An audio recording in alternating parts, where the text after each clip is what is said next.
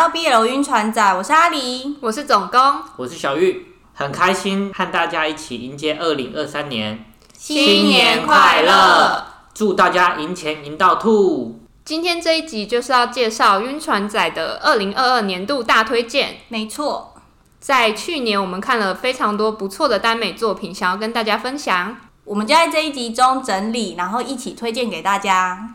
我发现我二零二二年度大推荐啊，口味跟二零二一非常不一样。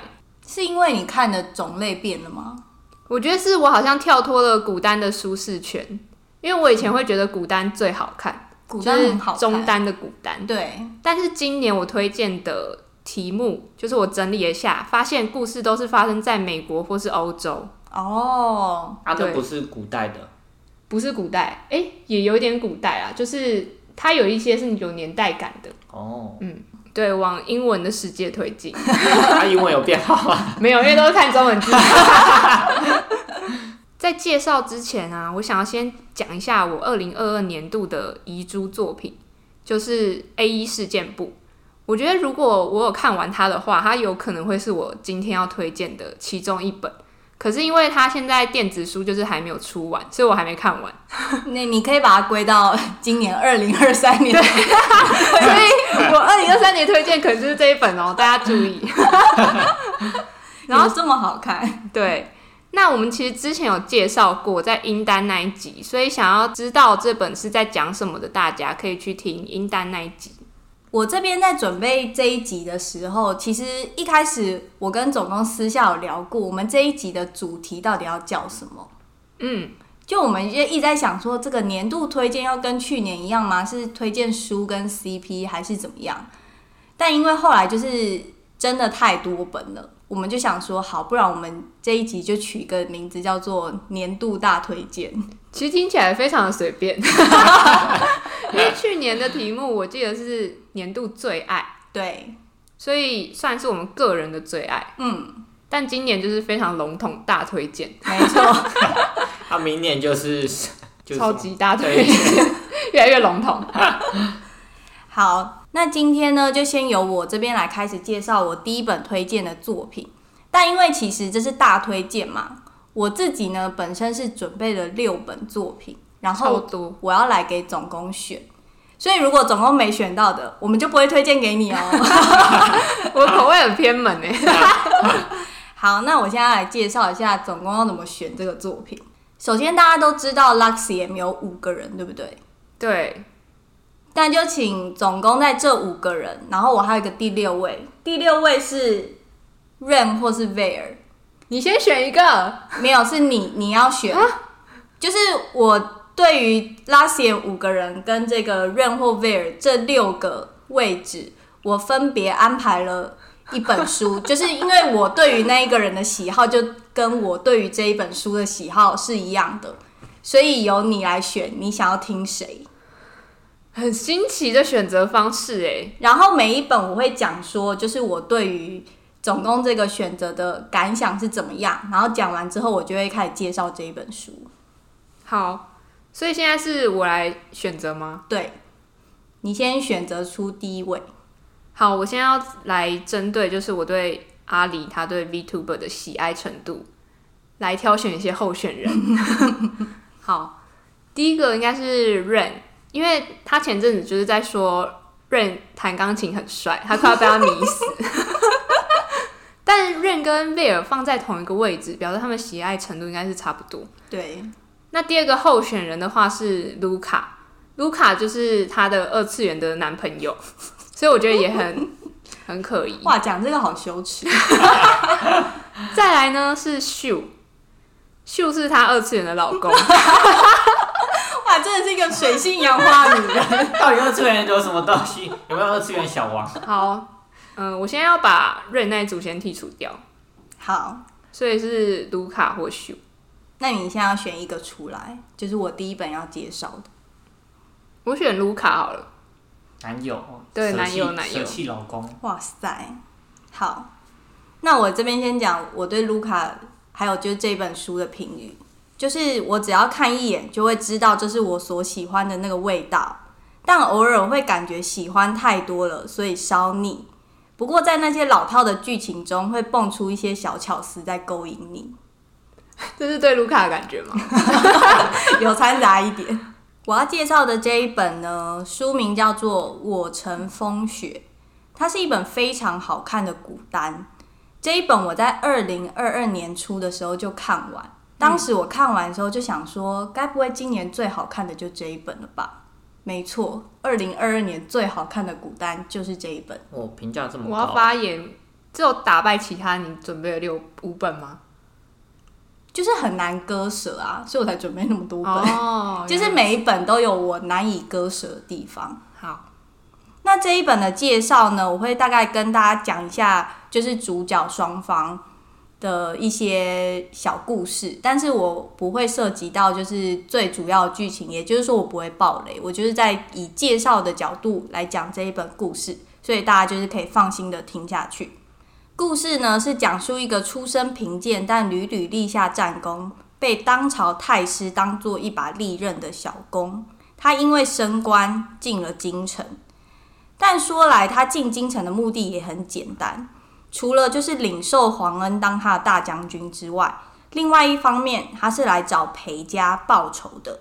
因为当初他的兄长在当年考科举的时候发生舞弊，被冤枉致死，而当时的主事官便是裴家的人。那这是一些陈年往事的前情提要，听起来有点像武状元苏乞儿，他不是乞丐哦，对。为什么是武状元苏乞？武状元苏乞哦，他原本也不是乞丐。对啊，对啊，他原本他原本是状元。他去考试，然后也是因为被考考试的那个诶主考官他被收贿，但是他还是打败那个被收贿那个，但是大魔王跳出来把他打败，皇上觉得他能力很好，就让他变成武状元。那个大魔王又去又设法去陷害他。然后皇上就把他贬成乞丐。哦，皇上也是很容易被煽动哎。对啊，但他的背景完全不一样。哦，好，好，小公呢，他在进京之后的欢迎会上喝得烂醉，然后迷迷糊糊从床上醒来，发现小受竟然衣衫不整的躺在他旁边。那大家想也知道，就是两人昏迷不醒之前发生了什么事。他就看着小受在一旁一副软香温玉的姿态，小公就是一个痞子，所以他就顺从自己的渴望，无视小受的抗拒，不管不顾的再来了好几发啊！好哦，然后临走的时候，他就特地嘱咐这个风月楼的管事说：“把这个小官送到我的府上来。”没想到这个管事回头，他把他整栋楼都翻了，还是找不到这个让大将军心情愉悦的小官。那唯恐遭受责难，他就诚惶诚恐的前往将军府，说：“我没找着，不知大将军是否记得他的名字。”于是小公这个时候就道出了他昨晚随口一问的那一个名字。那不讲还没事，一讲出来不得了，因为当时有个禁忌是说，娼妓小官不得犯贵人名讳，名字都要避开着取。当小公讲出那个名字的时候，管事马上指入说。不可能，这可是当朝正泽侯的名讳，所以就是当朝正泽侯吧？正泽侯。话说这管事倒也没讲错，昨天晚上躺在小公床上的，的确就是我们的小受。那我们的小受呢，就是正泽侯裴玉，裴家的三少爷，忙内。从小他就是一个温文儒雅的小公子，他老爹还曾经因为这个三儿子没有那种舞刀弄枪的能耐而大发雷霆。奈何命运捉弄人，裴家父兄皆在魏国出战的时候战死走马川，于是他被迫坚强起来，继承了正泽侯这个名号，统领北营武陵军。所以他这个正泽侯呢，实际上是手上握有兵权的武将。哦，顺带一提的是，裴家的情况呢，是两个哥哥先战死沙场。而后，小受的父亲和一位他从小玩在一起的竹马一同出征，为哥哥们报仇。但没想到人就这样一去不复返，这也在小受的心里留下了非常深的阴影。好的，那这一本推荐的地方在哪呢？愚公、正则侯和太师府在宫中，实际上他们是打对台的。前面有说，小公除了自己的战功之外，有点像是被太师捧上来的。毕竟太师想把他当成一把刀，在宫中斩杀对手嘛，所以在正则侯府和太师府的斗争中，两人互相陷害的算计，就是一个避无可避的局面。因此，就算他们两个鱼厮打得火热，基本上在争权夺利的这件事上，皆是会对对方有所防备。所以在谈恋爱方面，付出给对方的真心，好像就也没有那么的纯粹。他们也会吵架，吵得最过分的一次呢，就是小受在一次斗争中落了下风。但这一次还有牵连到了一些无辜的旁人，所以小受就开始质疑起小公这样接近他是为了报仇。他就说：“报了仇，你开心了吧？那我们以后大可不必再来往。”小公听到之后就气到一个不行，反而质问说：“当初明明就是你来招惹我的，难道你不敢认？就算当时那一次不算，后来你不是也让我睡了这么多回？凭什么你可以先说出一刀两断？”诶，是小受先招惹他的吗？对啊，对啊，就是当时在风月楼的那个。哦。Oh. 这个时候小受也不演了，他说：“难道从没人跟你说过，你跟我的竹马很像，很像吗？”哇，替身文学。Oh. 好，就是到这边，小公整个大爆炸，oh. 所以后面我们就不讲了。你只是个按摩棒。这个可以放进去吗？没有啊，不就是替代品。这一本的书名呢，是我乘风雪，全文四十三万字，首发废文网，微博有放文字档，作者是弃无钩，那就在这边推荐给大家。好，第二本换我推荐，我要推荐的可能是今天唯一一本漫画，就是《亲爱的坚尼》，作者是吴七香叶。其实去年我看的漫画也不少，然后平常我都没有在记录我看了哪些漫画。可是要做大推荐的时候，《亲爱的坚尼》这本就浮现在我的脑中。可能是因为今年冬天很冷，然后这一本很温暖，我觉得它很适合这个时候看。它是一个，我刚刚以为你要讲什么鬼？它是一个很多善意堆叠的故事。然后接下来呢，我要介绍的方式会从背景介绍，中间我觉得有一点小暴雷，所以你是那种。很在意暴雷的人，我就会推荐你先去看完这一本，再回来看。诶、欸，你可以等一下中间要暴雷的时候，你再讲说我要暴雷喽。好，没问题。就是它有很多雷，我现在爆的是小雷，就大雷还没爆出来。这样。好，那这本漫画的背景呢？它在美国的九零年代，那个时代经济的整体来说是相当繁荣。文化方面，超脱乐团 Nirvana 发行了新专辑。对摇滚乐产生深远的影响，也在青少年之间引起潮流。故事里面其中一个角色青少年坚尼，他就是超脱乐团的乐迷。坚尼呢，他是一个即将满十六岁的男孩，他父母送他一个生日礼物，就是到纽约去玩。可是呢，他到纽约必须要住在大伯家，省住宿费。可是有一个交换条件是，他必须要帮大伯整理书房。坚尼就觉得有一点懊恼，因为他超级想要去纽约的时代广场看看，可是他跟大伯超级不熟。在坚尼的眼中，大伯是一个很爱板着一张脸，然后不太爱跟别人交际的律师，所以他其实一直都不知道可以跟大伯说什么。嗯，那到了纽约，在大伯家整理书房的时候，坚尼发现了一本笔记，上面写满了关于坚尼的事情。坚尼就觉得，哎，好奇怪啊，为什么我的名字被写满了在这个笔记上面？但他仔细一看，发现，哦，这肯定不是在写我，因为笔记上的日期他根本还没有出生，那是在二十年前的笔记，就是他那时候是九零年代，可是那个笔记是七零年代的日期。然后他继续看了之后，发现了一张掉出来的照片，照片上是一个红发的年轻人，笑得很灿烂。他就想说：“哦，这应该就是笔记中的坚尼吧？”带着这个好奇心，他就开始读了二十年前的这个笔记。那笔记的背景呢，是在一九七三年的纽约。在那个时候，大伯还是一个年轻的律师。在七零年代，手机很不普遍。对当律师的大伯来说，他重要的资料都是放在纸本上面。那我接下来会用。律师来代称大伯，因为这个时候大伯还不是大伯，他就是一个年轻的律师。大伯还不是大伯。对。然后在一个下雪的夜晚，律师他就弄丢了在法庭上非常重要的文件，他就坐在路边，非常的懊恼，想说啊，接下来开庭要怎么办？这个时候呢，就有一个看起来很落魄的年轻人拿着这个文件说：“哎，这个是你掉的吧？”然后大伯就想说：“哇，你不是要用律师讲？哦，对不起，对不起啊，大伯还不是大伯，对，律师，律师，律师就想说：哇，我被救了一命，哎，就是他工作非常重要的文件被这个年轻人捡到，但是这个年轻人看起来就有一点像流浪汉。”然后大伯就 有大伯，等一下，我改不过来。律师，律师就说：“哎，等一下要下暴风雪，你有地方去吗？这么冷的天，我不想要让恩人就是在这种大冷天里面冻死。”然后那个年轻人就摇摇头。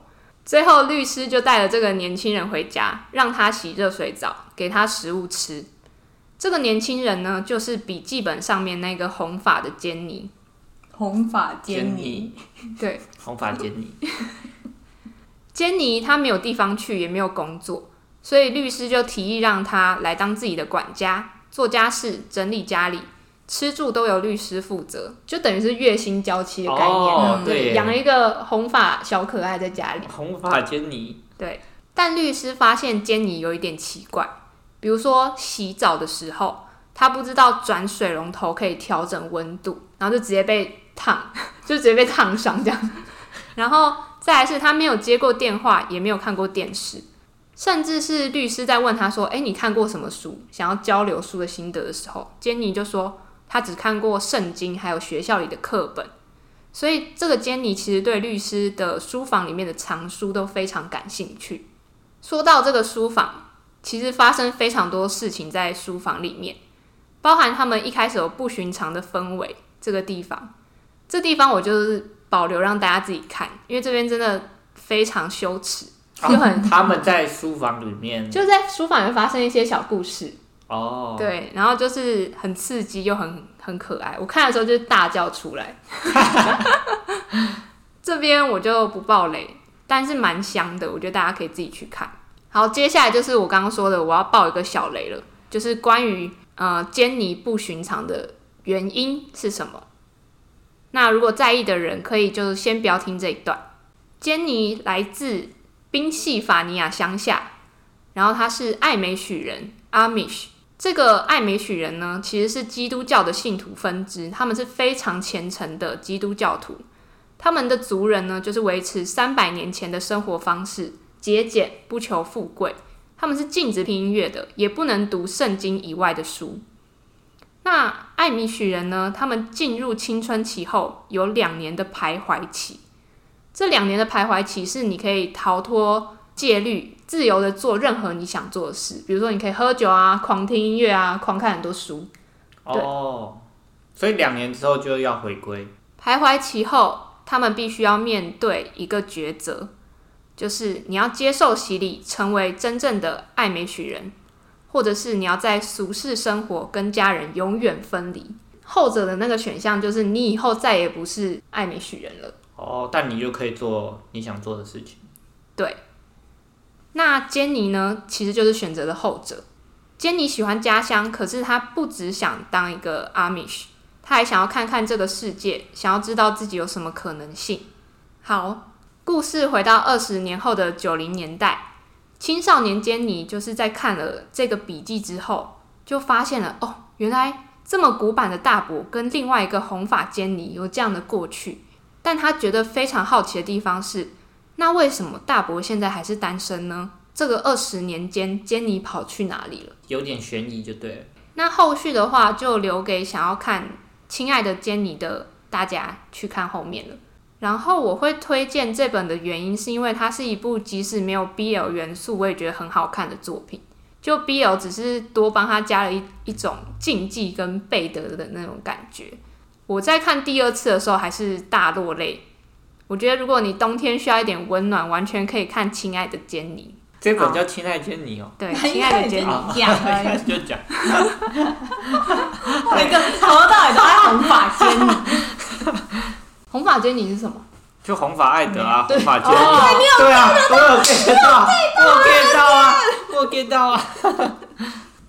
那下一本推荐的话，又换到我这边，那又要请总工再选一位。老实说，我本来以为你会选 Mista，我现在有一点犹豫，在 Vox 跟 Ike。真的假的？跟 Mista，还有就是那个 就聊一下的嘛。越多。我先把 Ren 那一组淘汰了。好，嗯，我在想可能是 Box 或是 Mista。哦，我看得出来你的纠结，我超纠结。可是 Vox，我觉得他可能不是你心中所爱。哇，你还会推敲？对啊，我现在就在推敲小细节。Mista，你应该是觉得他有一点疯癫可爱，但他也不是你的最爱。但我选 Mista 好了。你是不是可以去当算命老师？因为我想知道你对 Mista 的评语是什么。好，那我对 Mista 还有这一本书的感想呢，就是平常像个疯子。起初我会觉得说我们合不来，但是偶尔放空的时候又会想起他。他的那些吵闹喧嚣，又突然成为那些你会觉得他很可爱的地方。嗯，对，Mista 是这样。我要推荐的这一本是宋玉章，然后这一本在整理的时候，我发现非常难介绍。这边很推荐，就大家可以直接去看，可以不用听我详细讲解。这一本我大概就是会介绍一下它的故事背景而已，然后不会介绍到就是它后面发展的部分。故事发生在民国年间，一个名为宋玉章的江湖骗子，他一生风流，从不会在一个地方待得太久。那你说他这样不就会声名狼藉吗？不会，因为他有一个原则是，他从不以真名示人。而这次的离开，他上了英国伦敦港发船的牡丹号，目的地是海州。他在船上碰到了从法兰西留学回来的陈家少爷，因为下船之后也不会再碰面，而且那个陈家少爷是有点想要跟他干嘛干嘛的意思，所以他就很坦然的告诉对方说：“我姓宋。”但他也没有抛弃他骗子的根本。湖州说自己在大不列颠上学。然后两人就在床，床哇，这个还是船上，就一起船、啊、船上的床上，床上好难哦。然后两人就在床上，等一下，我要讲船上，我要讲船。然后两人就在船上夜夜共赴巫山。然而牡丹号即将靠岸的时候，竟然发生了船难。宋玉章大难不死，爬到一艘救生艇上，好像铁达尼号的感觉、哦。对，有一点。他就一边想着说自己该不会就要折损在此了吧，一边等待救援。同时间，海州那边发现牡丹号已经超过了预定的时间三天了，都还没有靠岸。所以负责海运的孟家便准备要出海去找看看还有没有生还者。在孟家少爷要出海前，宋家有人找上门来，原来是因为宋家有一个在英国二十年没见过的弟弟。说要搭船回来探望生病的爸爸。宋家哥哥留了一颗子弹给孟家少爷，如果这个弟弟海难死了，那就刚好；如果没死的话，可以用一下这颗子弹的这一种意思。孟家少爷出海之后，第一个先救到了陈家的少爷，陈少爷就哭哭啼啼的说自己还有一个姓宋在大不列颠念书的朋友也遇难了，拜托孟少爷帮帮忙。于是孟少爷原本也没有想要去救他，后来呢就被迫找到了宋玉章。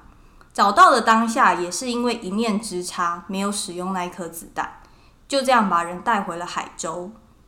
宋玉章一下船，本来想要两脚抹油快跑，没想到宋家就堵在港口要接人。左有陈少爷，右有孟少爷，这两个人偏偏是在这个世界上唯二知道他这个姓宋。且在大不列颠上学的身份的人，于是他就这样骑虎难下，糊里糊涂坐上车回宋家。不过，当他发现好巧，他竟然和宋家五少爷同名同姓，而且在场竟然没有人知道他不是真正的吴少爷，因为宋家兄弟都是二十年没见过，只看过照片，所以他这个骗子的小心思又慢慢的活跃起来。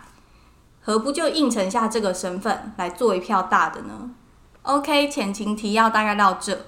当然，这故事中还有几个重要的人物出生于不同家族。那以下用两三句话稍微解释一下这个局面，大家脑中会比较有那个立体度。海州有几大家族掌管着不同的经济命脉。宋家是开银行的，陈家是纺织厂，孟家掌管海运，而聂家是处理矿产的。基本上在海州生活，就避不开与这四家人打交道。所以这一本呢，主要就是在看这个迷人的宋玉章，用着一个假身份，在海州大显身手，搅弄风云。推荐这本的点，主要是宋玉章真的是可爱又迷人的反派角色。无论是他有好几次可以脱身远走高飞，继续当他快乐的小骗子，但他却留在原地承担了不属于他的责任。又或是他在海州和各家少爷间发生那些剪不断理还乱的感情故事，真的都非常值得一看。这本的书名是《宋玉章》，全文八十三万字，首发晋江，作者是动感超人。动感超人，对，哦，这听起来有点像那个铁达尼加瞒天过海，就是都是李奥纳多演的。所以宋玉章就是李奥纳多。一开始铁达尼号 遇到船难。然后后来瞒天过海，就是他可以扮演各个角色，然后一直骗人，一直骗人。而且李奥纳多也是可爱又迷人哦，但现在不是。哎，所以宋玉章他们家是银行产业哦。宋家是银行，可他那么有钱，还出去招摇撞骗哦？不是啊，他不是宋家少爷，他是他不是他是那个啊，他是贾飞假机长，假机长。哦，他是碰巧刚好姓宋而已。对，他是碰巧跟五少爷同名同姓。哦，然后宋家又没有人看过他，之后他就会开始去印钞票，印假钞票，哇一个乱讲，所以他就是一个平民爱情骗子。对，哦，接下来换我介绍。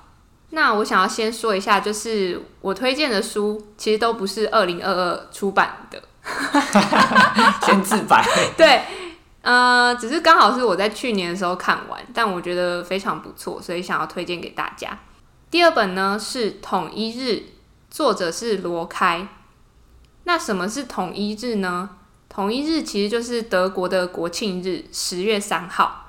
这个节日是为了纪念东西德统一，所以他设立了一个全国的法定假日。这个小说它的故事就是发生在德国统一日的连假四天假期的时间里面。那我想推荐它的原因是因为它打破了我对于自己喜好的认知，就是呢，我通常不会被一见钟情的设定所打动，我就会想说啊，你认识四天可以有多爱？但是统一日这篇文就告诉我说，美好的爱情跟认识的时间长短毫无关系，而是跟作者的文笔有大大的关系。嗯，对，就是我非常折服在罗开的文笔之下，而且呢，在你以为它只是一个浪漫的小说的时候，看到最后却发现，哇，这也是个推理作品。嗯，就是我有种捡到宝的感觉。因为它里面的故事的细节都是有关联的。这个背景在德国的一个山区小镇，有一个攀岩者艾瑞克，他刚失去了自己的攀岩 partner，也就是他的养父。他的养父过世了，但在没有攀岩 partner 的情况之下，他还是独自去攀登一个很危险的山壁。然后在他即将要登顶的时候，往上一看，就看到一双绿色的眼睛，漂亮的嘴唇，这是一个美丽的年轻男子。非常突然的。艾瑞克就像是坠落在夏日的森林里面，他感到晕眩，好像进入了童话故事里。白话一点说，就是艾瑞克对一个刚见面的陌生人晕船了。哎呦，对，没错，故事的主角艾瑞克就像我们一样是个晕船仔，还是个晕船仔，没错。经过这一阵晕眩之后，艾瑞克就仔细回神看了一下这个旅人。发现他的样子有一点脏兮兮的，就是他的裤子跟鞋子都沾了很多泥巴，又脏兮兮。他也是红发吗？哎、欸，我我那时候也想说，啊、哦，我这两个好像有一点像，脏兮兮啊。对。然后旅人就说，他把他的旅行包弄丢了，手机没电了，而且他没有订住宿。就是他等一下要去镇上找住的地方。艾瑞克听到以后，内心就很挣扎。虽然他这时候还没有搞清楚自己内心的感情，但他很明确的知道，说我如果带他回家，事情应该会一发不可收拾。他就问他说：“ oh. 今天晚上有暴风雪，你要来我家？”啊，我也有书房，我家也有书房，就是都是把人捡回家的故事。Oh. 反正最后艾瑞克还是邀请旅人回家住。那艾瑞克的家呢，是养父留给他的攀岩馆。在当天晚上睡觉的时候，艾瑞克突然从梦中惊醒，他发现旅人在客厅里面默默的落泪。艾瑞克不知道这个人为什么在哭。但是他觉得他看起来很寂寞又脆弱，可是这个旅人却一点也不愿意透露自己的心事。艾瑞克这时候就想到自己其实也很孤单，因为他养父刚过世嘛，然后他跟他养父之前相处都是他们不是话多的人，他们最好的交流方式就是互相成为攀岩的保护者，就像动物一样一起在森林里漫游。你知道保护者吗？就是你在攀岩的时候，必须有人在下面帮你支撑你的体重，就是不然你可能很很容易掉下来，或是分心。因为你如果单人的话，你要自己做那些绑绳的操作，其实是比较危险的。但是养父死了之后，他甚至哭不出来，因为他潜意识里面知道已经没有任何人在他身边，没有人可以安慰他，也没有人可以阻止他哭个没完。他抱着安慰的心情拥抱了这个旅人。但他同时意识到他自己是如此需要这个拥抱，可能比这个旅人还需要，所以他其实就是在安慰旅人的同时，也安慰着他自己，就是他们两个互相有一些很深层的伤口。然后就，那故事就到这边，哦，后面就是旅人的身世大解谜，所以我就不爆雷了。我觉得这本好看的地方是他在描写。寂寞、心酸又迷恋的那种细腻感情，非常的到位。因为你就会变得很像是艾瑞克的视角，看着旅人就觉得他像一团迷雾，很朦胧、很神秘、很美。可是隔天太阳升起，它就会消失。就是你一直在胆战心惊，好像下一刻旅人就会离开，或是旅人随便一句话、一件事情，你就会非常的伤心。所以在看这一本的时候，其实我超级害怕 BE，就从来没有那么害怕 BE 过。所以大家如果想要看细腻的文笔，想看美丽的少年，我觉得这本非常推荐。以上四本呢，就是晕船仔的二零二二年年度大推荐。如果大家在去年有看到什么好作品，也欢迎留言跟我们分享哦。哎、欸，你刚刚不是还有四本吗？嗯，四本还没讲。对，他不介绍了。因为这一集长度已经够了 好，好，之后可能我会再跟总工讨论一下，看是以后面推荐书本的集数的方式，或者是做个番外篇什么的。好，因为我也蛮想听 Vox 和剩下人的评语是怎么 样。只想听 Vox 还有艾克，艾克也很想听。秀啦秀，到底想听？每个都蛮想听的。好，那之后呢，我们会再准备给大家。好，希望今天大家听得开心。我是阿狸，我是总工，小玉，拜拜。